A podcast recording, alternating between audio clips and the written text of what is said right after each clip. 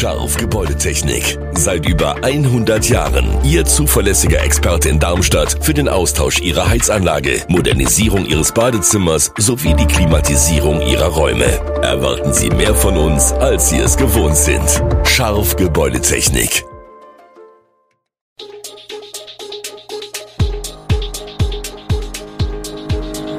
Gude, unser morgendliches News Update. Das Wichtigste aus Südhessen für Sie im Überblick. Guten Morgen aus Darmstadt an diesem 28. Februar.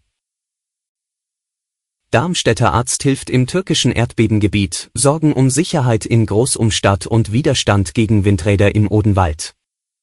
Das und mehr gibt es heute für Sie im Podcast.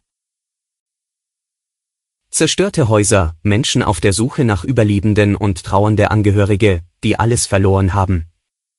Seit 6. Februar gehen die Bilder von der Erdbebenkatastrophe aus der Türkei und aus Syrien um die Welt. Zahlreiche Helfer reisten ins Krisengebiet, um vor Ort zu helfen.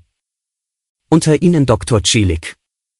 Der Lungenfacharzt am Darmstädter Klinikum stammt selbst aus einer türkischen Familie. Vergangene Woche machte er sich als Freiwilliger auf den Weg in die vom verheerenden Erdbeben besonders stark betroffene Provinz.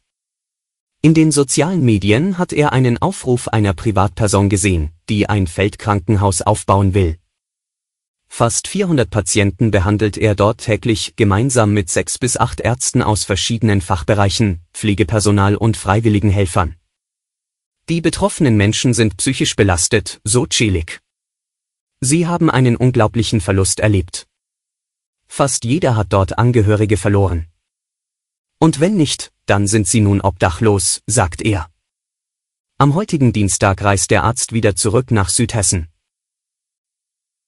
Nach etlichen Fällen von Vandalismus, Einbrüchen, Brandstiftung und Raubüberfällen herrscht Sorge in Großumstadt. Bürgermeister René Kirch versichert, dass sowohl er selbst als auch die Polizei die Situation sehr ernst nehmen und intensiv daran arbeiten, die Sicherheit in der Stadt aufrechtzuerhalten. Jeder Fall wird einzeln behandelt, aber auch auf Zusammenhänge überprüft, sagt er. Dies gelte für die aktuellen Brandvorfälle, vor einer Woche hatte es in der Adenauer Straße nahezu zeitgleich an drei Stellen gebrannt, die Raubüberfälle, den Vandalismus, die Einbrüche und für jede einzelne Straftat. Neben der Strafermittlung habe die Polizei zur Prävention ihre Streifenfahrten in der Stadt erhöht. Kirch will sich aber auch strategisch für mehr Polizeipräsenz in der Stadt einsetzen. Der Bürgermeister wünscht sich eine eigene Polizeistation in Großumstadt und kündigt zugleich Gespräche dazu an. Verglichen mit anderen Regionen gibt es in Südhessen wenige Windräder. Im Odenwald hält der Widerstand gegen neue Anlagen an, im Ried wären sie willkommen. Im nahegelegenen Rheinhessen kommt die Energiewende voran.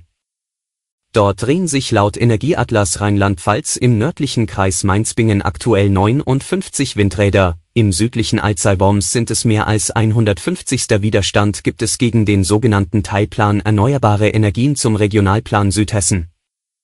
Darin werden 122 Vorranggebiete für Windkraftnutzung ausgewiesen.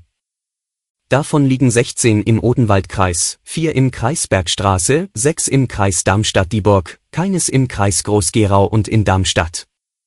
Das mit 650 Hektar mit Abstand größte Vorranggebiet liegt im Odenwald. Wir wollen nicht der Windpark für Südhessen sein, sagt der Odenwälder Landrat Frank Maziaske. Allerdings deutet sich wegen der Energieknappheit mancherorts ein Umdenken an. Die Gruppe Letzte Generation sucht aktuell offenbar nach spektakuläreren Aktionsformen. Interne Dokumente deuten darauf hin, dass anstelle von Festklebeblockaden auf vielbefahrenen Straßen künftig mit schweren Fahrzeugen blockiert oder sogar betoniert werden soll, um den Verkehr öffentlichkeitswirksam zum Stillstand zu bringen. Auch für das Ausbremsen des Verkehrs auf Autobahnen mit Hilfe gemieteter Autos laufen Vorbereitungen. Über Twitter suchen die Aktivisten unter anderem nach Personen, die einen Lkw-Führerschein haben und bereit wären, die Aktivisten zu unterstützen. Die Straßenblockaden der Klimaaktivisten und die angeklebten Personen erhielten immer weniger Aufmerksamkeit, sagen Experten. Daher wolle die Gruppe nun wohl neue Reize in Form von anderen Protesten und Bildern produzieren. Mit Aktionen wie Straßenblockaden oder Beschmutzung von Kunstwerken will die letzte Generation Klimaschutzmaßnahmen erzwingen. Opel repariert in Rüsselsheim defekte Batterien für E-Autos.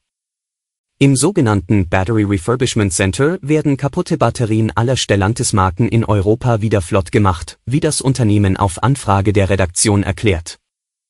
Die Reparatur der Batterien und deren möglichst lange Lebensdauer spielen für uns eine wichtige Rolle. Denn wir wollen die Umweltbelastung so gering wie möglich halten, heißt es. 160.000 Kilometer oder acht Jahre muss so eine Elektroautobatterie durchhalten und dabei mindestens 70 Prozent der ursprünglichen Ladekapazität erreichen. Das ist auch die Garantie, die Opel gibt. Tut sie das nicht, wird sie von einem Opel-Partner ausgetauscht und der defekte Akkupack landet in Rüsselsheim. Alle Infos zu diesen Themen und noch viel mehr finden Sie stets aktuell auf echo-online.de. Gute Südhessen ist eine Produktion der VAM von Allgemeiner Zeitung, Wiesbadener Kurier, Echo Online und Mittelhessen.de. Redaktion und Produktion die NewsmanagerInnen der VAM. Ihr erreicht uns per Mail an audio.vam.de.